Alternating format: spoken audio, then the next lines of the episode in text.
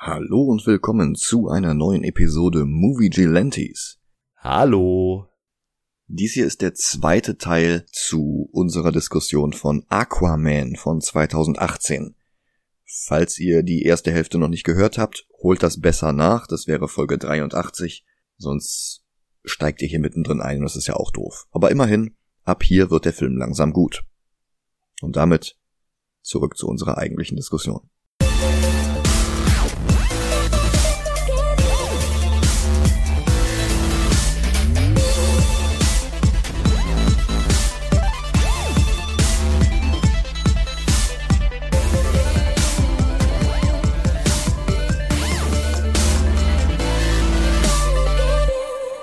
Dann steigen beide in das Schiff und fahren los. Die Rückblenden mit Vulko waren einfach an der falschen Stelle und haben uns nur davon abgehalten, den Helden auf seiner Heldenreise zu begleiten. Aber mit der Reise nach Atlantis hat diese Reise bereits begonnen. Sie kommen an einer Art Tunnel aus Licht vorbei, den sie eine Brücke nennen. Dieser Tunnel ist der einzige Weg nach Atlantis hinein. Über die Mauern kommt man nicht, die sind zu gut bewacht und zu stark bewaffnet. Da gibt's doch bestimmt eine Stelle äh, in Atlantis, wo so ein kleiner Fluss durchfließt, wo man mit einer Fackel eine Bombe in die Luft jagt. ah nee, das war wieder Herr der Ringe, sorry. Helmsklamm, ja. Ja, ich kann das nicht auseinanderhalten, ob das jetzt Aquaman oder Herr der Ringe ich weiß ist. gar nicht, wie du drauf kommst. Film, das, an das eine ist ein guter Film, das andere ist Aquaman. Ja, wobei das Interessante ist, ab diesem Punkt wird der Film jetzt sukzessive besser. Ja. Das heißt, wenn man Man of Steel die erste Hälfte guckt und dann Aquaman die zweite Hälfte, hat man einen guten Film. Ich wünschte, es wäre so einfach. ja. So. Obwohl, kann man nicht Man of Steel bis zu dem Moment gucken, wo Superman die Bohrinsel rettet? Es gibt die Theorie, dass die Bohrinsel die Superman rettet, die Bohrinsel ist, die Orm aufzählt, als er sagt, dass die Menschen die Meere verschmutzen. Mhm. Und es gibt auch die Theorie, dass Arthur den Wal geschickt hat, der bei der Bohrinsel dann Superman rettet. Mhm. Es, es passt halt nicht ganz zu dem Arthur, den wir hier präsentiert bekommen. Mhm, aber wenn du die Filme so schneidest, dass Superman auf der Bohrinsel stirbt und danach Aquaman die neue Hauptfigur wird. Ja, ich habe nichts gegen ein Filmuniversum, in dem Henry Cavill stirbt und nicht mehr wiederkommt. Oh ja. Dann reisen sie durch diese Brücke in den Bereich innerhalb der Mauern und die Welt wird noch prächtiger. Das ist auch eine der wenigen Szenen, in denen sich die 3D-Fassung dieses Films bezahlt macht. Gut, es ist auch die Szene, in der am deutlichsten klar wird, dass Aquaman tatsächlich noch nie in Atlantis gewesen zu sein scheint. Auch wenn der Film ja wie im Film selbst erwähnt nach Justice League spielt.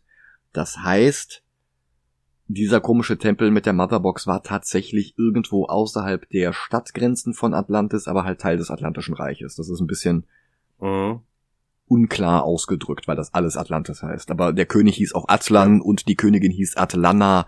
Äh, die haben anscheinend nicht viele Silben da unten. Ja, ich stelle mir das halt so ein bisschen vor, so wie bei äh, Wonder Woman. Da verstecken die den, ich wollte gerade Tesseract sagen. Ich weiß nicht, wie du drauf kommst. Da, versteck, da, verstecken die die Motherbox ja auch nicht in ihrem, ich sag, ich nenne es jetzt mal Dorf oder ihrer Stadt, mhm. sondern das ist in einem Tempel außerhalb. Aber immer noch auf der Insel. Ja, ja, und das ist halt nicht in Atlantis, aber immer noch im Atlantischen Reich. Mhm. Ja. So was für mich das gleiche ist, nur äh, unter Wasser. Also sehr viel einfacher wäre das Ganze geworden, wenn sie aus Aquaman einfach ein Prequel gemacht hätten, aber haben sie halt nicht. Ja. Aber das dann wäre dann wäre Aquaman auch, glaube ich, in, in, Just, äh, in Justice League äh, zu krass, wenn er da schon den Speer von Atlant, äh, Atlan gehabt hätte. Ja, stimmt. Ja. In einem versunkenen Wrack trifft Aquaman dann Vulko wieder. Schritt 4 in der Hero's Journey, Meeting the Mentor. Der erzählt den beiden, dass die Verwüstung der Küstenstädte kein Angriff von Orm war, sondern eine Warnung. Eine Reaktion auf das U-Boot, das ihn und Nereus angegriffen hatte. Und es ist sehr spannend, dass Vulko von Willem Dafoe gespielt wird, der im Laufe seiner Karriere doch ein paar Bösewichte gespielt hat, nicht nur in den Spider-Man-Filmen. Denn das führt jetzt mhm. dazu, dass wir nicht wirklich wissen, ob wir ihm hier trauen können oder nicht. Steckt er mit Orm unter einer Decke? Ist er womöglich der Drahtzieher hinter dessen Welteroberungsplänen? Das ist wirklich schwer zu sagen. Ich weiß nicht, ob der Film ihn absichtlich so ambivalent präsentiert, aber es schadet dem Film auch nicht. Ja, aber das Gefühl hatte ich nicht, dass er der Drahtzieher hinter allem ist. Weil sonst hätte er meiner Meinung nach dafür gesorgt, dass äh, Arthur gar nicht erst äh, darunter geht. Und er trainiert ihn ja, das ist so ein Ja, bisschen, Jahrzehnte vorher, nicht. aber danach hätte er ja umgedreht werden können, theoretisch. Ja, ja, klar, aber das würde ihn meiner Meinung nach zu sehr zu einem Ras Al Ghul machen. gut, die DC-Filme hat noch nie gestört, dass andere Filme das schon besser gemacht haben. Ja, stimmt auch wieder. Es ist halt ambivalent präsentiert und das finde ich gut, weil du dadurch äh, ähm, diese Spannung hast, die du Mhm. nicht hättest, wenn du da jetzt äh, Anthony Hopkins genommen hättest oder so. Ja. Wobei Hopkins war halt auch Hannibal, aber e egal, du weißt, was ich meine. Mhm. Vulko klärt die beiden jedenfalls darüber auf, dass Sebel sich auf Orms Seite geschlagen hat und Nereus Truppen zusammen mit Orms Truppen problemlos zwei weitere der sieben Reiche erobern können werden. Wenn Aquaman ihn aufhalten will, dann muss er es jetzt tun. Mera stimmt Vulko zu. Wenn Orm erst einmal vier Reiche kontrolliert, dann ist er der Ocean Master und dann wird seine Macht zu groß sein. Warum das so ist und warum die anderen drei Reiche ihm dann plötzlich gehorchen müssen, erklärt der Film nicht. Und Amber Heards fast schon gelangweilte Performance verkauft uns das auch nicht besonders überzeugend. Ja. Wie sich Arthur als würdig erweisen soll, indem er den verlorenen Dreizack von Atlan findet und präsentiert. Der Dreizack, der jetzt auch nochmal eine eigene Rückblende bekommt und auch die versteht grundlegende Dinge einfach gar nicht. Wir sehen, wie flüssiges Metall in die Form des Dreizacks gegossen wird. Gleichzeitig erzählt uns Willem Dafoe, das Ding sei geschmiedet worden, aber Schmieden ist nicht Gießen und Gießen ist nicht Schmieden. Schmieden verbraucht viel mehr Energie, während Gießen viel kompliziertere Legierungen zulässt und auch komplexere Teile ermöglicht. Aber die Rückblende zeigt Schmiedehämmer erst, nachdem der Dreizack schon aus der Gussform raus und damit fertig ist. Also so wird das einfach nicht gemacht. Das Metall für den Dreizack stammte übrigens von Poseidon persönlich. Auch der wird klassisch mit so einer Waffe dargestellt. Sein Dreizack wurde der Sage nach allerdings von Zyklopen geschmiedet. Aber gut. Atlan, der erste König von Atlantis, bekommt jedenfalls diesen gegussschmiedeten Dreizack und damit auch die Herrschaft über das gesamte Meer, damals als Atlantis noch gar nicht versunken war. Aber es waren Atlans Experimente zur Energieerzeugung, die Atlantis dann versinken ließen. Und daraufhin schicken die Eltern von Arthur ihn auf einen anderen Planeten. Nee, das war was anderes. Ach, ich, ich vermisch da irgendwas, ich weiß auch nicht. Der nächste Schritt ist etwas unklar. Vulko erzählt, dass die Experimente zur Energiegewinnung gleichzeitig die Rettung der Atlanta war, denn sie gaben ihnen die Fähigkeit unter Wasser zu atmen. Wie? Wird nicht erläutert. Warum sich dann die Evolution der wasseratmenden Atlanta aufsplittete in Fischmenschen, Krabbenmenschen und sogar die Piranha-artigen Trenchwesen, wird ebenfalls nicht näher beleuchtet. Nee. Diese Trenchmonster mit ihren spitzen Zähnen waren übrigens eine Erfindung von Jeff Jones und Ivan Race. Nein. Sie hier zu einem der sieben Reiche zu machen, machte also wieder mal hauptsächlich Jeff ein bisschen reicher. Eine wirkliche Rolle in der Handlung haben sie nicht, die tauchen nur später nochmal kurz auf, um Aquaman zu bedrohen. Ha, ha, ha. Hä? Wieso ha? Tauchen auf. Ach, tauchen auf. Oh.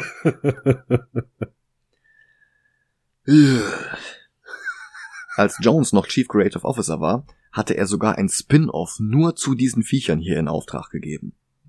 Mittlerweile ist er aber von der Position zurückgetreten und schreibt jetzt nur noch Drehbücher, woraufhin die Produktion gecancelt wurde. König Atlan hat sich selbst nach dem Untergang von Atlantis ins Exil begeben und den Dreizack mitgenommen. Für den Plot ist es jetzt sehr praktisch, dass Vulkos Archäologen erst vor ein paar Wochen einen Zylinder gefunden haben, der eine Nachricht von Atlan persönlich enthalten könnte, die einen Hinweis darauf geben könnte, wo der Dreizack versteckt ist. Und da macht sich jetzt wieder bezahlt, dass wir nicht wissen können, ob wir Vulko vertrauen sollten oder nicht. Wenn er tatsächlich mit Orm gemeinsame Sache machen würde, dann könnte die Quest mit dem Zylinder ein Ablenkungsmanöver sein, das Aquaman davon abhält, Orm persönlich zu konfrontieren, bevor der alle Armeen vereinigt hat. Wenn er doch vertrauenswürdig ist, dann ist der Zylinder aber vielleicht wirklich ihre einzige Chance. Bevor sie aber noch überlegen können, was zu tun ist, greifen atlantische Swarm Trooper an, darunter ein paar Elite Trooper in roter Rüstung. Und es beginnt die Heroes Journey Stufe Tests, Allies, Enemies. Aquaman ist allen gewachsen.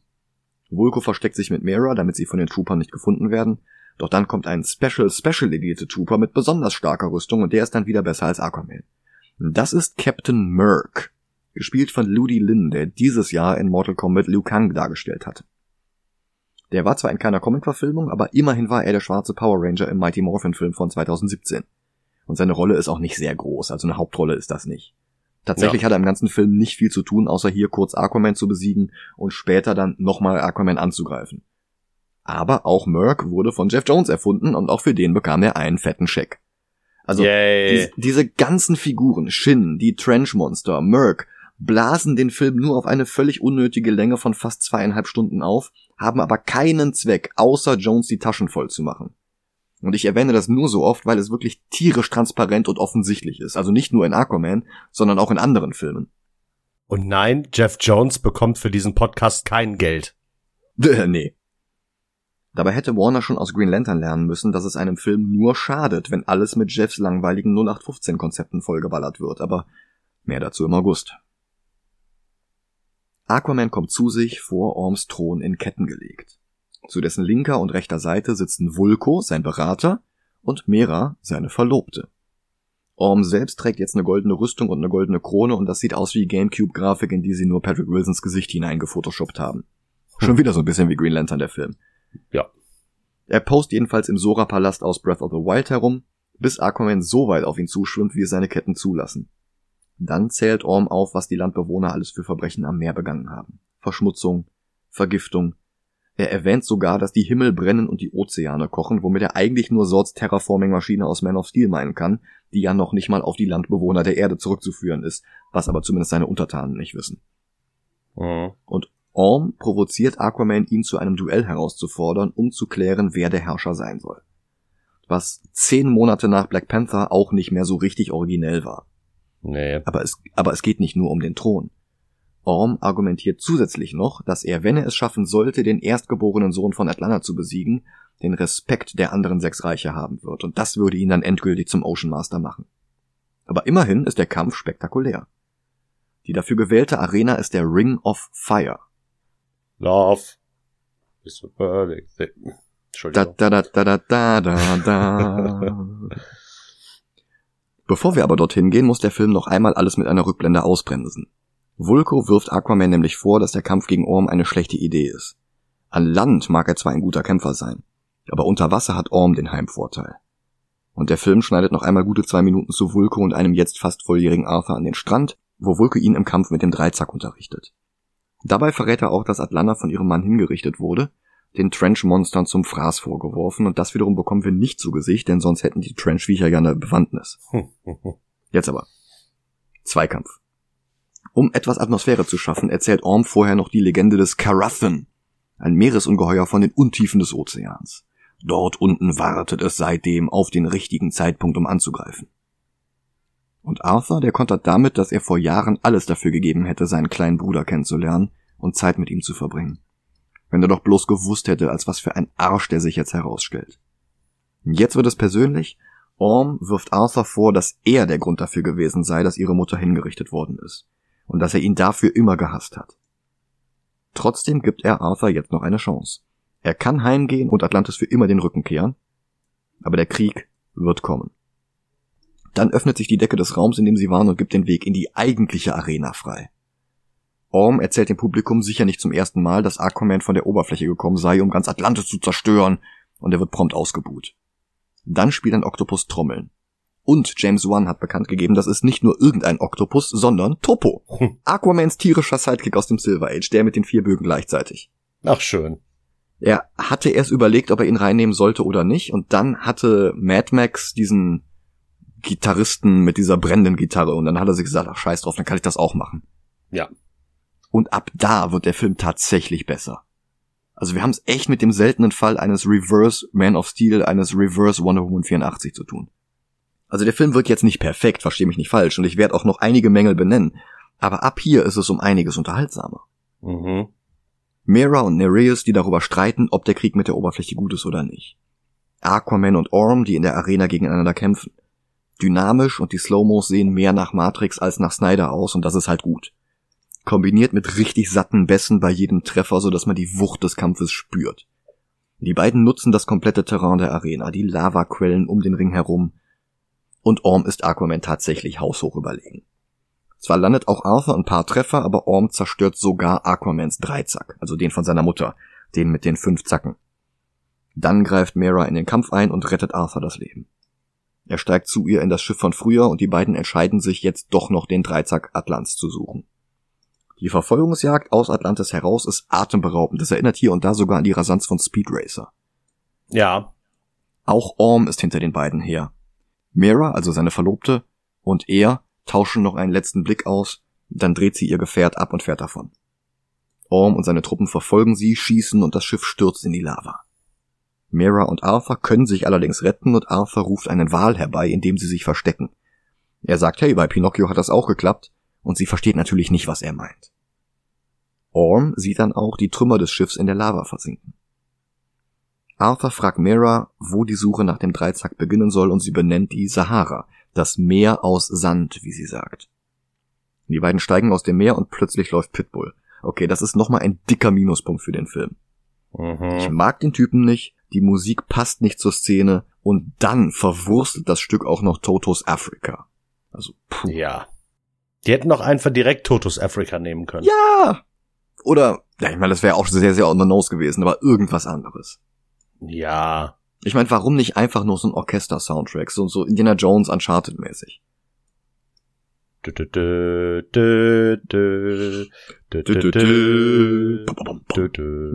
Ja, ich meine, das ist jetzt ab jetzt sowieso ungefähr eine Viertelstunde lang Uncharted the Movie. Ja. Und das ist nicht negativ gemeint. Ja. Die beiden chartern ein Flugzeug, Arthur bezahlt mit Piratengoldmünzen, Mira begutachtet die Hühner, die mit ihnen an Bord sind und eine Ziege. Und der Pilot ist ein Cameo von Lee Wanell, der die Drehbücher für James Wan's Saw, Insidious und für den Flop Dead Silence geschrieben hatte und der auch in Saw und Insidious mitspielte. Das Beste an der Szene, Pitbull ist nicht mehr zu hören. Yay! Aber auch die Unterhaltung zwischen Arthur und Mara kann was. Sie sagt, dass sie nicht aus Liebe vorgehabt hatte, Orm zu heiraten, sondern aus Verpflichtung ihrem Volk gegenüber. Und sie kann auch niemals mehr zurück. Sie würde enden wie Arthurs Mutter, dem Trench zum Fraß vorgeworfen. Und so beschissen die Frisuren auch im trockenen Zustand immer noch aussehen mögen, ich kaufe den beiden Schauspielern ihre Gefühle in dieser Szene ab. Mhm. Also ich kann Amber Heard nicht leiden, aber sie kann halt schon was, wenn sie will. Ja. Komisch, dass das in der ersten Hälfte des Films noch gar nicht zum Vorschein gekommen war. Merck hat die beiden allerdings geortet. Alle sind überrascht, dass Arthur und Mara noch leben. Orm will sie töten. Nereus will seine Tochter zurück. Und Vulko vermittelt jetzt einen Aufschub, indem er die beiden darauf hinweist, dass sie mit ihrem Schiff im Reich der Fishermen angekommen sind, wo sie erst einmal um eine Allianz bitten müssen, damit Orm Ocean Master werden kann. Orm befiehlt, Arthur und Mera gefangen zu nehmen und Mera unverletzt zu ihrem Vater zu bringen. Mera springt aus dem Flugzeug ab, als sie über der Sahara sind. Arthur springt hinterher, Fallschirm haben sie keinen, aber sie können dem Druck am Boden des Marianengrabens standhalten. Natürlich sind beide nach dem Sturz unverletzt. Ja. Aquaman kann sowas, auch in den Comics, immer schon. Aber weil er in der Popkultur immer nur als kann mit Fischen reden zusammengefasst wird, geht das halt völlig unter. Da muss kein Jeff Jones daherkommen und ihn zum Super Edge Lord machen. Aber ich finde das einfach nur zeigen, wie tough er ist. Ich finde das schön, dass du die ganze Zeit ungewollt Punts machst, die ich super finde. Was denn schon wieder? Ja, da geht das halt unter. ja, okay. Und der Sprung aus dem Flugzeug ist dafür perfekt geeignet. Im Indischen Ozean kommen jetzt Mercs Elitetruppen an Land und treffen Hyde. Schon wieder projizieren sie das Wasserhologramm und Orm befiehlt Hyde, Aquaman zu töten. Damit er nicht noch einmal versagt, bekommt er atlantische Ausrüstung, den Prototypen einer noch stärkeren Rüstung. Schafft er es, Arthur zu töten, winkt ihm noch eine fette Belohnung, aber er macht es für die Rache. Außerdem bekommt er noch eine neue Kanone, die Wasser in Plasma verwandelt, das ganze Inseln zerschießen kann. Er nimmt die ganzen Waffen und Rüstungsteile erst einmal auseinander, setzt sie neu zusammen und sprüht sie schwarz ein. Er baut einen perfekten Nachbau des Helms seines Kostüms aus den Comics. Dabei läuft Depeche Mode.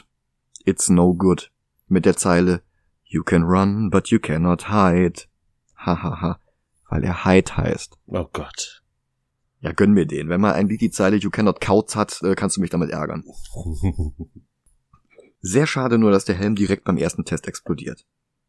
Später im Film hat er einen anderen, größeren, glatteren Helm und das sieht dann wieder nach Power Rangers aus. Also ich, ich habe ja gesagt, ich werde noch ein bisschen was auszusetzen haben. Mhm. Aber wenn er dieses Kostüm, was er hier zusammenbaut, im Rest des Filmes tragen würde, dann wäre ich echt zufrieden. Aber erstmal ancharten Arthur und Mara jetzt durch die Wüste. Und die beiden streiten auch wie Nathan und Chloe. Mara mag die Wüste nicht, Arthur hingegen hat keinen Gefallen mehr an der Schnitzeljagd. Und dann stürzt er plötzlich durch ein Loch im Boden in eine Höhle. Nach etwas Action finden sie sogar die Kammer, in der der Dreizack geschmiedegossen wurde. Sie finden sogar die Gussform. Und das ist schon ziemlich epic. Und ein Gerät, das den von Vulko gefundenen Zylinder abspielen kann, gibt es auch noch. Dummerweise braucht der Wasser und sie sind unter der Wüste Sahara.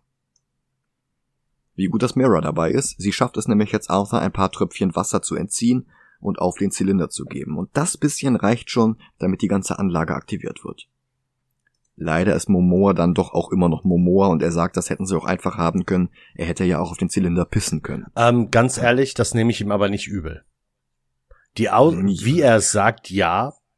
Aber die Idee an sich, come on. Die Idee an sich, aber wie es hier präsentiert wird, das ja. ist halt schon wieder Tumber Wikinger Biker. Mhm. Das ist Torfrock. Wow. Degel, degel, degel. Ja, das, das ist der Jason Momoa Charakter, so wie Aquaman dargestellt wäre, der wäre in einem Werner-Film nicht fehl am Platz. Oh Gott. Ja, oder? Ja, ja. Die Maschine erschafft jedenfalls ein Hologramm von König Atlan und er gibt den beiden jetzt Anweisungen, über den Rand der Erde zu segeln, ins geheime Meer, und sie müssen in die Flasche sehen, um den Weg zu finden. Only in the hands of the true king can he truly see. Um zu verhindern, dass Orm die Botschaft auch abspielen kann, zerstören sie den Zylinder. Dann öffnet sich ein Geheimfach und die beiden schrecken zusammen und halten instinktiv Händchen. Das ist fast schon süß. Im Fach die Flasche aus der Botschaft. Und in der Flasche ist eine Karte von Italien, ein roter Punkt an der Küste Siziliens, nicht weit weg von Palermo. Also reisen sie als nächstes dorthin. Wie sie das machen ohne Flugzeug von der Mitte der Sahara aus? in dem der Film einfach dahin schneidet. Nicht schwimmen. Sie, sie kommen mit einem Pickup-Truck an und fertig. Ja, wie, wie schwimmen sie denn von der Sahara aus los? Die müssten doch eigentlich nochmal drei Wochen lang durch die Wüste laufen, bevor sie an irgendeiner Küste sind. Ja, ja, ja. Naja. Sie kommen mit einem Pickup-Truck an und hier ist alles voller Trauben, voller Blumen, voller Kunstwerke. Das gefällt Mera schon besser als die Wüste, auch wenn sie glaubt, dass Rosen zum Essen da sind. Die Szene ist süß. Auch wenn die Aussage Afrika schlecht, Europa gut natürlich nicht unbedingt die beste Lektion ist, die man aus dem Film mitnehmen sollte. Nein. Ein kleines Mädchen wirft eine Münze in einen Brunnen und Mera amüsiert sie mit ihrer Hyrokinese, indem sie Bilder von Delfinen und Seepferdchen aus Wasser tanzen lässt. Also wenn ihre Haare nicht so scheiße aussehen würden, wäre die ganze Szene richtig gut. Ich musste die ganze Zeit an diese misslungene Marvel-Serie Inhumans denken. Ja, stimmt so ein bisschen. Diese, diese rote Perücke, ja. Ja. Vielleicht war das ja in Hollywood irgendein Resteshop und da waren gerade die Sachen von Inhumans drin. Ja, möglich, aber ich kenne Cosplayer, die kriegen eine bessere Perücke hin. Ich auch. Ja. Insgesamt sieht's auch ein bisschen aus wie eine sehr schlechte Live-Action-Verfilmung von Ariel. ja. Vielleicht ist das das, was du äh, meintest, woran dich der Plot mit den Eltern erinnert. Hier Ariel Teil 2 mit der Tochter. Habe ich nicht geguckt. Ah, okay. Ich war nie der große Ariel-Fan. Okay. Der König der Fishermen ist Riku, eine männliche Nixe, also ein Nixer. Und er wird gesprochen von Jimon Hunsu, und auch der war schon in anderen Comic-Verfilmungen. Constantine, Guardians of the Galaxy, Captain Marvel. Nach Aquaman ist er dann auch noch in Shazam dabei. Riku ist jedenfalls gegen einen Krieg mit der Oberwelt. Er ist der Meinung, sollte jemals Kontakt zu den Menschen hergestellt werden, dann um sie zu unterrichten, nicht um sie zu vernichten. Orm grinst nur und nennt Riku einen Feigling, und dann tötet er ihn mit seinem Dreizack. Und er schüchtert Rikus Tochter ein, die Armeen der Fishermen zu mobilisieren, denn die ist jetzt sofort die neue Herrscherin. Arthur findet in der Zwischenzeit heraus, was mit dem Guck in die Flasche gemeint war. Der Flaschenboden ist voller Gravierungen, und wenn man es der Statue von Romulus wie ein Fernglas in die Hand drückt, dann kann man durch das Auge sehen, wie sich die Linien am Flaschenboden an die Küsten um sie herum anpassen. Das ist eine ganz coole Uncharted-Szene, ich verstehe nur nicht ganz, wie sie daraus jetzt schlussfolgern, dass sie in das Reich des Trench müssen. Mhm. Hast du das verstanden? Äh, ich gehe davon aus, dass da, dass die Flasche zu einem Punkt gezeigt hat und da ist wahrscheinlich das Reich. Also, ne? Also zwei Meter vor der Küste von Palermo. Das würde aber dann nicht erklären, warum die Menschen immer noch nicht wissen, dass Atlantis und überhaupt solche Meeresbewohner existieren. Weil dann hättest du alle drei Wochen einen Vorfall, wo irgendein Trenchmonster irgendwelche Schwimmer angreift, so wie der weiße Hai oder so. Ja, aber guck mal, wie, ja, okay, du hast recht, aber es ist ja schon so ein bisschen aufgeteilt, die sieben Weltmeere und sowas. Ja. Ne? Ja. Also es gibt eh einige große Zufälle in diesem Film. Ja. Aber kommen wir auch gleich noch zu. In diesem Moment explodiert die Statue. Black Manta ist angekommen, die Rüstung sieht um einiges billiger aus als in der Depeche Mode Szene und ich warte auf die Szene, wo die Rangers ihre Swords rufen und zum Megasword vereinen, denn sogar die Froschperspektive bringt der Film jetzt, so wie bei den Riesengegnern bei Power Rangers. Dann setzt auch die Action ein, Mera kämpft gegen die atlantischen Elitetruppen, die Manta mitgebracht hat, Aquaman kämpft gegen Manta selbst und verliert. Manta hat die Plasmakanone in den Helm eingebaut, sodass er Plasma aus den Augen verschießen kann. Das Wasser, mit dem die Kanone gefüttert wird, wird über Schläuche in den Helm hineingepumpt. Und auch als Kämpfer ist er dank der Rüstung Aquaman überlegen. Aber es ist nicht nur ein dröges Gekloppe Mann gegen Mann wie bei Snyder. Die beiden prügeln sich jetzt über die Dächer von Palermo. Da kommt dann halt wieder durch, dass James Wan auch einen Fast and Furious Film gedreht hat. Auch die roten Swarm Trooper verlagern den Kampf jetzt auf die Dächer, bis auf einen, der einfach durch die Wände der Häuser durchläuft auf der Jagd nach Mera. Das ist so ein bisschen Juggernaut. ja, ich musste eher an jemand anderen denken. An? Er ist aus Glas, hat eine rote Flüssigkeit in sich. Der Kool-Aid Man. Hell yeah! Oh, oh ja. Aber ja, es hat nur noch der Satz gefehlt. I'm the Juggernaut, bitch. Ja. Dazu kommen wir ja, wenn wir X-Men 3 sehen nächstes Jahr. Ugh. Die Szene ist schön choreografiert. Die Musik ist toll. Das Ganze hat immer noch ziemlichen Uncharted-Flair. Wenn Aquaman hier jetzt noch Oh crap, oh crap, oh crap sagen würde, es wäre perfekt. Also besser als Tom Holland. Oh. Schön auch, wie Aquaman ein unschuldiges Kind rettet, das fast von einer herunterfallenden Kirchenglocke erschlagen worden wäre. Aquaman springt einfach dazwischen und knockt die Glocke mit seiner Schulter weg. Danach hilft er anderen Unschuldigen, die unter Trümmern begraben waren. Diese fünf Sekunden sind mehr, als Henry Cavills Superman in drei Filmen hinbekommen hat. Mira hat erkannt, wie sie die Swamp Trooper Rüstungen beschädigen muss, damit das Wasser darin abfließt und die Trooper an der Luft ersticken. Den Trick versucht sie jetzt auch bei Merc und wir bekommen die etwas peinliche Szene, wie er den Kopf in eine Kloschüssel taucht, um atmen zu können. Naja, immerhin hat Jones dafür Kohle bekommen. Kannst du mir das erklären? Warum Mera atmen kann? Vulko konnte auch atmen. Ja, kannst du mir das erklären? Also in den Comics war es ja so, dass Leute aus Atlantis an der Oberfläche atmen konnten, aber nur so ungefähr eine Stunde, dann mussten sie wieder ins Wasser. Okay. Ich weiß nicht, ob hier Merc und diese anderen Elite Swarm Trooper zu einem anderen Reich gehören. Mhm. Weil ich sag mal, wenn es diese sieben Reiche gibt, es gibt die, es gibt einmal Atlantis, es gibt den Trench, es gibt die Fishermen, es gibt die Brine, das sind hier diese komischen äh, Krustentiere. Mhm, die Sahara. Stimmt, die Sahara, das war auch ein Reich. Da gibt's vielleicht noch zwei und aus einem davon kommt Merc und kommen seine Leute und die konnten dann, also Sebel gab's auch noch, ja. Ja, ich fand's, wir ich, sieben zusammen. ich find's halt übelst schwach irgendwie. So, bei, bei äh, Arthur kann ich's verstehen, dass er äh, Hm, atmen kann, weil er ist nun mal halb Atlaner, halb Mensch. ja. Aber bei Mera ist das irgendwie eine Andeutung, dass sie und hier, wer war das, Orn?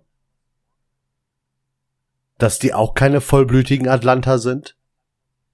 Also in den Comics kommt Mera ja nicht aus einem der atlantischen Reiche, da kommt sie ja echt aus dieser anderen Dimension. Ja, ja. Aber, also das, diese, diese Dimension Aqua. aber das kann man ja für den Film streichen, dass es diese Dimensionen gibt. Ja. Ich hätte einen No-Price für dich, also eine Erklärung. Okay. Sie nutzt ihre Kräfte. Sie nutzt ihre Hydrokinese, um den Wasserstoff aus der Luft herauszuziehen und durch ihre Kiemen zu ziehen. Okay, dann habe ich was anderes für dich. Kann Orn das auch? Orm hat, glaube ich, nicht diese Hydrokinese. Ja. Und damit ist das, was du gerade gesagt hast, eigentlich schon wieder nichtig. Ach so, weil er am Ende auch über Wasser kämpft. Ja, stimmt. Und an Land äh, ihm das Kämpfen beibringt. Ah nee, das ist Velko, ne? stimmt. Das ist Vulko. Ja, Vulko, genau, ihn meine ich. Ja. So, das geht irgendwie nicht auf. Wenn wir eine Erklärung, Ja, hast du recht. wenn wir eine Erklärung bekommen hätten, was weiß ich, dass die sich quasi, wenn die an Land gehen, keine Luftblase vor den Mund machen, sondern ich sag mal eine Wasserblase oder so. Hm. Hätte ich's abgekauft. Aber dass Mera an Land atmen kann, Vulko auch, aber dafür die anderen nicht, das ist so ein bisschen, weiß ich nicht. Ja, besser wäre es wahrscheinlich, wenn Merc und die anderen auch an Land atmen könnten. Ja, Zumindest eine Zeit lang, das würde ja schon reichen. ja, und wenn sie dann diesen Witz haben wollten hier mit we von wegen, öh, er muss seinen Kopf jetzt in die Toilette stecken, damit er atmen kann, warum haben die da Den hätte ich eh rausgestrichen. Ja, ja, aber warum hatten sie dafür nicht eine andere Erklärung genommen, wie zum Beispiel einen von diesen, es gibt ja nicht nur diese Atlanta, es gibt ja auch andere Wesen, die dazugehören, Mhm. dass sie davon eingenommen hätten. Ja, Quasi so nach dem Motto, das ist, klingt jetzt wieder total falsch, aber so nach dem Motto, ja, wir sind die Atlaner, ihr seid Niedere, ihr seid unsere Fußsoldaten. Wenn du weißt, was ich meine. Mhm. Ja, ja, ja, ich weiß, was du meinst. So, damit wäre das, wäre das ganze Debakel weg, aber ich habe echt ein krasses Problem damit, dass sie an Land atmen kann. Ja, ich habe kein Problem damit, dass sie an Land atmen kann. Das kann sie in den Comics auch. Ich habe eher ein Problem damit, dass die es nicht können. Ja, Ja. Mera ist inzwischen in einer Weinhandlung und ihre Hydrokinese lässt alle Flaschen hinter ihr explodieren und den Wein zu tödlichen Speeren werden. Das ist ganz cool. Aquaman besiegt gleichzeitig dann auch Black Manta, weil dessen Rüstung ausfällt. Und dann wirft er zwei Kanonenkugeln mit einer Kette dazwischen nach Manta. Die Kette wickelt sich ihm um den Hals und Manta versinkt in den Fluten vor der Küste. Als Aquaman zu sich kommt, sind er und Mera auf einem Fischerboot, von dem Mera dachte, dass es allen zur freien Verfügung steht. Dass es jemandem gehören könnte, kam ihr nicht in den Sinn. Mera fragt ihn nach Manta aus, Aquaman schildert die Geschichte sehr zu Mantas Gunsten und sagt, dass er am Tod des Vaters Mitschuld hat. Ich hatte es in der Hand und ich habe ihm nicht geholfen. Und jetzt könnte er dir wehtun und es wäre meine Schuld. Also ich sehe zwar immer noch nicht so, dass das seine Schuld wäre, aber wenigstens bekommt man einen Held in einem DCEU-Film einen gescheiten Character Arc. ja. Und der sieht nicht aus wie von Held weiß noch nicht, dass man keine Leute umbringt, zu Held stirbt und von daher aus zu Held ist dabei, als die Justice League Steppenwolf tötet. Lektion gelernt. Yay. Oder? Ja. Aber noch ist Aquamans Heldenreise ja gar nicht vorbei. Als nächstes müssen er und Mera nämlich zum Trench, wo die Monster leben, die seine Mutter getötet haben sollen.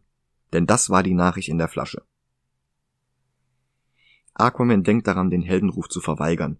Sein ganzes Leben lang hat er nur kämpfen gelernt. Er kann nicht gut mit anderen Leuten und diese ganze Reise über hat er nur Prügel bezogen, immer und immer wieder. Mera widerspricht ihm. Er glaube nur unwürdig zu sein, weil er aus zwei Völkern stammt, aber genau das macht ihn würdig. Er ist die Brücke zwischen Land und Meer. Ignorieren wir mal, dass Brücken so nicht funktionieren.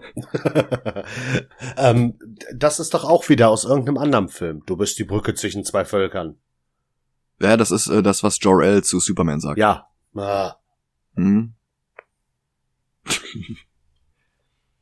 Orm lässt jetzt Vulko als Verräter festnehmen, weil er die ganzen Jahre über Arthur ausgebildet hat.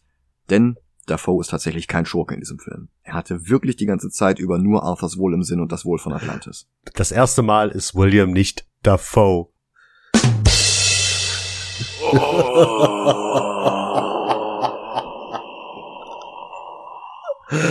Ach, Entschuldigung. Nee, geht schon. Aquaman und Mera sind jetzt an ihrem Ziel angekommen. Die Trenchmonster springen direkt auf das Schiff. Mera schleudert eins mit ihren Wasserkräften weg und wirft eine Harpune nach einem anderen.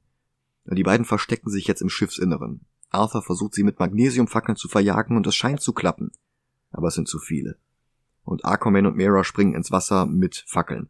Und es klappt, das Licht hält die Trenchviecher davon ab, zu nah an sie heranzukommen. Die beiden sinken bis auf den Boden.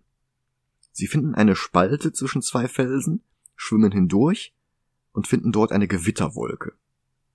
Sie werden getrennt, Mera treibt bewusstlos im Wasser und wird fast von einem riesigen Krokodil gefressen, doch sie wird gerettet von Atlanta. Was für ein Twist. Wow. Nicole Kidman, Aquamans Mutter, lebt noch immer. Was für eine völlig unerwartete Überraschung. Sie hat sich eine Rüstung gebaut, die sie wie die Trench aussehen lässt, und darum haben die Viecher sie in Ruhe gelassen. Dass sie laut Justice League Miras Adoptivmutter war, wird mit keinem Wort und keiner Reaktion erwähnt. Arthur kommt dazu und immerhin die beiden erkennen sich wieder und umarmen sich. und Arthur sagt ihr, dass sein Vater immer noch jeden Morgen bei Sonnenaufgang zum Dock geht und auf sie wartet. Stellt sich raus, sie sind mittlerweile in Skartaris gelandet, der Dinosaurierwelt im Inneren der Erde, die Mike Grell mal für die Serie Warlord erfunden hatte. Und die Dan Jurgens, den ich am Anfang der Folge schon als einen der Aquaman-Autoren aus den 90ern vorgestellt habe, in fast alle seine DC-Serien irgendwann einbaut. Auch in Aquaman. Wobei Grell selbst schon Skartaris mit Atlantis verknüpft hatte denn ein paar Überlebende des Untergangs von Atlantis hatten in Skartaris eine Kolonie errichtet. Also, anyway, Skartaris war die ganze Zeit da unten. Und Atlanta war die ganze Zeit da unten. Und weißt du was? Der Speer, der war auch die ganze Zeit da unten. Und das sagenumwobene Riesenmonster Carathon war auch die ganze Zeit da unten. Also Zufälle gibt's. Meinst du, wenn Arthur ein bisschen weitergesucht hätte, hätte der dann noch ähm, Jonathan Kent gefunden? ja, Jonathan Kent und die Bundeslade und das Bernsteinzimmer. Martha und äh, Thomas Wayne, alle, alle da unten, alle von denen man dachten, sie wären tot, sind alle da unten. Ich muss an das Ende von Kiss Kiss Bang Bang denken. wo, wo die alle im Krankenhauszimmer stehen. ja. Das hier unten ist nicht einfach irgendeine Höhle, es ist das, was Joseph Campbell die Innermost Cave nennt, also Schritt 7 der Hero's Journey. Normalerweise als Metapher gemeint und hier buchstäblich. Atlanta sagt Arthur, dass sie nicht durch das Portal zurückkehren können, durch das sie hergereist sind. Sie brauchen erst Atlants Dreizack. Und der ist hinter Carathon. Arthur macht sich auf den Weg durch einen Wasserfall und findet nicht nur den Dreizack, sondern auch die Leiche von König Atlan selbst. Und den Dreizack immer noch in beiden Händen umklammernd. Dann kommt der Karathen. Ein gigantischer Cthulhu-esker Kraken. Stopp. Und der, Sch ja? Ich habe eigentlich auch wieder auf einen Moment gewartet. Und zwar, dass äh, äh, Atlan als grüner Geist quasi aus der Rüstung steigt. Herr der Ringe? Ja. Ich habe hm. irgendwie auf, an die, auf die Geisterarmee gewartet. Ja, es ist ein bisschen in die Richtung gehend, ja. Dann kommt der Karathan, ein gigantischer Kraken, und der spricht mit der Stimme von Julie Andrews. Das ist Mary Poppins. Aber das ist Schritt 8 der Hero's Journey. Ordeal. Warte, was? Die Stimme von dem Monster ist ohne Scheiß die Schauspielerin von Mary Poppins. oh, verdammt. Aquaman kam gleichzeitig mit Mary Poppins 2 mit Lin-Manuel Miranda ins Kino. Ja. Und Julie Andrews ist gefragt worden, ob sie da ein Cameo machen möchte und sie hat gesagt, nee, möchte ich nicht. Ich, ich möchte nicht Emily Blunt die Show stehlen. Stattdessen hat sie einen Cameo in Aquaman gemacht als Cthulhu.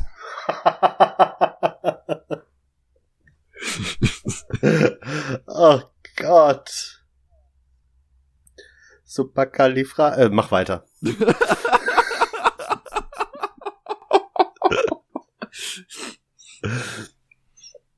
Carathan hält Aquaman nicht für würdig, aber der nutzt jetzt seine Kräfte, um mit dem Wesen zu kommunizieren. Eine Fähigkeit, die vorher nur König Atlan persönlich hatte. Carathan fragt, was Arthur eigentlich will. Und er sagt, dass er ein Loser ist, der die Welt retten will. Carathan sagt, es hat noch niemand geschafft, den Dreizack aus Atlans Händen zu ziehen. Aber König Arthur zieht die magische Waffe aus dem Stein und ist somit würdig zum König von England, ich meine von Atlantis zu werden. Und über den Dreizack ist er plötzlich mit allen Lebewesen im Meer gleichzeitig verbunden. Ich verstehe gerade die Connection, weil er hat ja auch äh, Meralin dabei, die äh, na egal. Hä, wer? Meralin, Meralin. Ach, Merlin. Oh Gott. oh Gott. Ja. Moment, ist dann die Justice League die Ritter der Tafel? Na egal. ja, bei, bei Grant Morrison war das tatsächlich der Gedanke. Darum ist der Tisch rund. Mhm. So, das ist natürlich in der Hero's Journey Stufe 9, Reward, die Belohnung, Seizing the Sword, beziehungsweise in diesem Fall der Dreizack. Aquaman tritt aus dem Wasserfall heraus und er trägt jetzt auch Atlans goldene Rüstung, die sicherlich nur ganz zufällig aussieht wie das orange Kostüm aus den Comics. Schritt 10 der Hero's Journey ist The Road Back und genau die nehmen sie jetzt. Aber erstmal wird der Film endgültig zu Herr der Ringe. Denn wir sehen jetzt Orm, der in voller Ocean Master Rüstung aus den Comics die Truppen von Atlantis und Sebel und die Truppen der Fishermen gegen den Brian-König schickt, den Anführer der Krabbenwesen. Der ist komplett CGI, aber er wird gesprochen von, na? Ist, äh, dem, dem Synchronsprecher von Zoidberg. Nein, Schade. das ist John Rice Davies. Das ist Gimli und Baumbart aus dem Herrn der Ringe. oh mein Gott. Und natürlich Salah aus Indiana Jones und Professor Arturo aus Sliders. Wow. Ach so, und der Kingpin. Oh. Der hat mal den Kingpin gespielt in einem der Hulk-Filme. An den Herrn der Ringe erinnert auch die Seeschlacht, die jetzt plötzlich hier ausbricht. Armeen der Brian kämpfen gegen Orms gesammelte Legionen. Und der Kampf ist kompetent inszeniert, das ist wirklich eine gute Schlacht. Ja. Dann kommt irgendwann der Punkt, an dem Orm den Brian-König besiegt hat und der weigert sich, ihn Hoheit zu nennen, aber so will der auch gar nicht genannt werden. Er will, dass man ihn Ocean Master nennt. Den Gefallen tut ihm Krabben Gimli aber nicht und Orm holt aus, um ihn zu töten. Doch in dem Moment reißt die Erde auf. Wir haben Schritt 11 der Heldenreise erreicht, Resurrection. Die letzte Herausforderung des Helden und tatsächlich sagt Vulko jetzt sogar wörtlich, The King has risen. Und der hat jetzt Karathan auf seiner Seite. Das gigantische Monstrum lässt Orms Truppen an sich abprallen wie Pollen im Frühling. Und auch Aquaman selbst in goldener Rüstung mit goldenem Dreizack kontrolliert jetzt die ganzen Fische in Orms Armee. Und entlässt sie in die Freiheit. Das ist alles schon ziemlich cool, vielleicht ein bisschen lang. Auch Mera greift in den Kampf ein und sie gibt Arthur einen Tipp gegen Orm. Das letzte Mal hatte der in seinem Element gekämpft, diesmal sollen sie in Arthurs Element kämpfen. Sie knutschen noch einmal und dann reitet Aquaman los auf einem Seepferdchen, wie in den alten Cartoons, nur halt krasser. Er reitet den ganzen Weg bis zu Orm. Und die Trench hat er auch noch auf seine Seite gezogen. Mera überredet in der Zwischenzeit ihren Vater, die Truppen von Sebel abzuziehen. Arthur hat den Dreizack, das macht ihn zum König. Und dieser König schwimmt jetzt mit Orm an die Oberfläche. Sie kämpfen auf einem gigantischen atlantischen U-Boot. Und hier oben hat Aquaman die Oberhand, nicht Orm. Von der schicken Rüstung und dem Zauberdreizack mal ganz abgesehen. Er wischt geradezu mit Orm den Boden. Und er wirbelt den Dreizack herum, wie es Vulko Jahre zuvor mit seinem eigenen getan hatte. Orms Angriff prallt daran ab.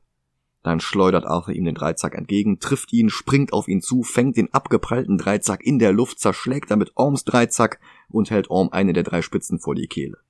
Orm will, dass er keine Gnade zeigt, das sei nicht die Art der Atlanter, aber Arthur zieht die Waffe zurück. Und dann kommt auch noch Atlanta dazu.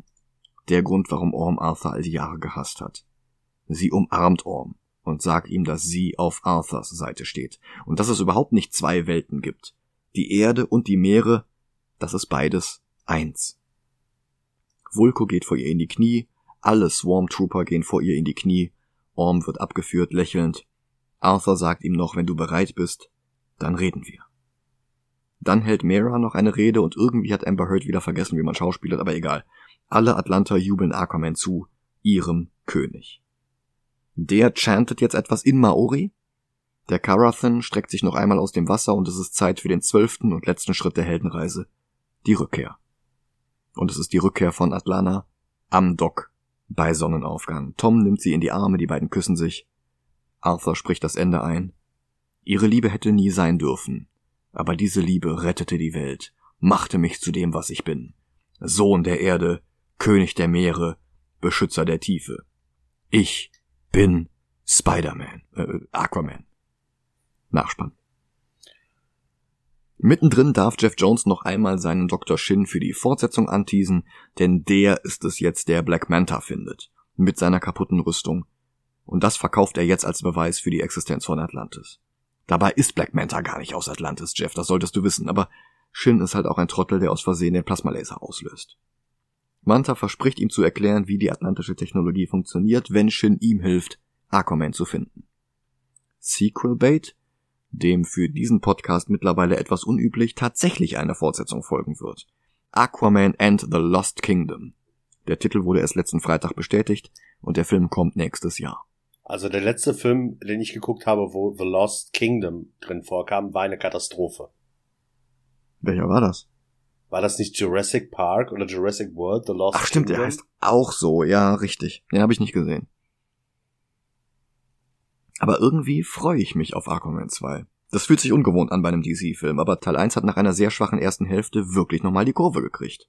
Ja. Also überragend ist er nicht, formelhaft mit ein paar echten Totalausfällen und jeder Menge hässlicher Frisuren. Aber er hat das Herz am rechten Fleck und das habe ich bei DC sehr lange vermisst. Mhm. Es stimmt schon, besser eine gute zweite Hälfte, wenn die erste Grütze war, als starke erste Dreiviertel, um am Ende noch alles zu verkacken. Das Ende ist das, was die Leute in Erinnerung behalten und damit steht und fällt der ganze Film. Genau. Wo ranken wir den jetzt? Also über Wonder Woman ist eh klar. Ja, Aber- das, das wollte ich gerade sagen. So, der erste Film, den ich mir angucke, ist Wonder Woman. So, wenn ich dann weiter nach oben gehe, was der nächste DC-Film ist, und das ist schon Batman 89. Was, echt? Dazwischen Ja. ist so ein großes Gefälle? Dazwischen ist nichts. Losers.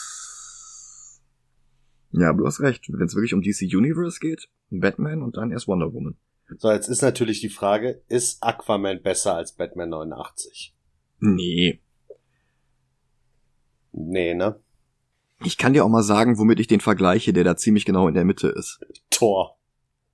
Tintin. Ach so. Okay, ich hatte eher auf Thor gezählt, weil die Filme doch recht was ähnliches haben. Ja. Orm ist quasi Loki, Atlan ist quasi Odin.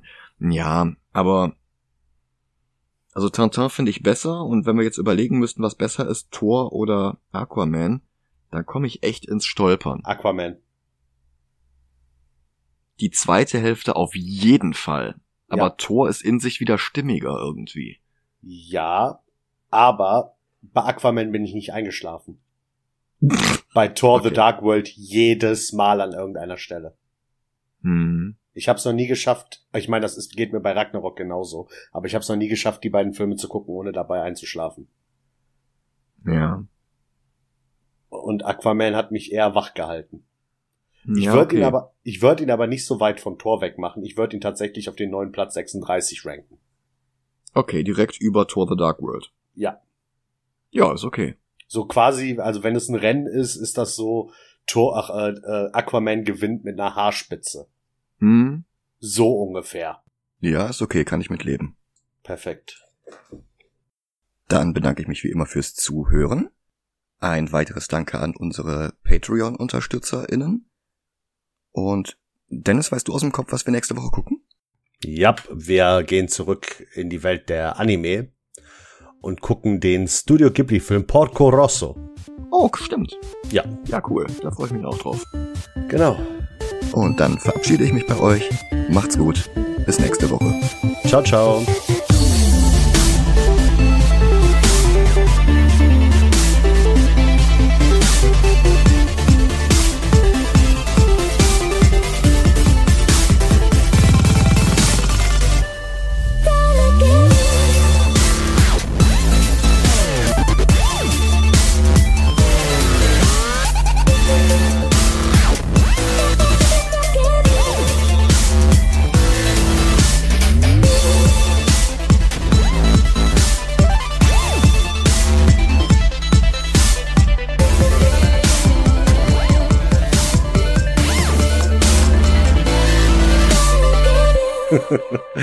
Ich meine, das ist jetzt ab jetzt sowieso ungefähr eine Viertelstunde lang Uncharted the Movie. Ja.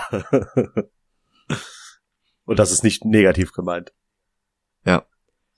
Die beiden unchartern ein Flugzeug. Nein, sie chartern es, aber ich dachte jetzt, egal, schlechter Witz. Ja, alles gut.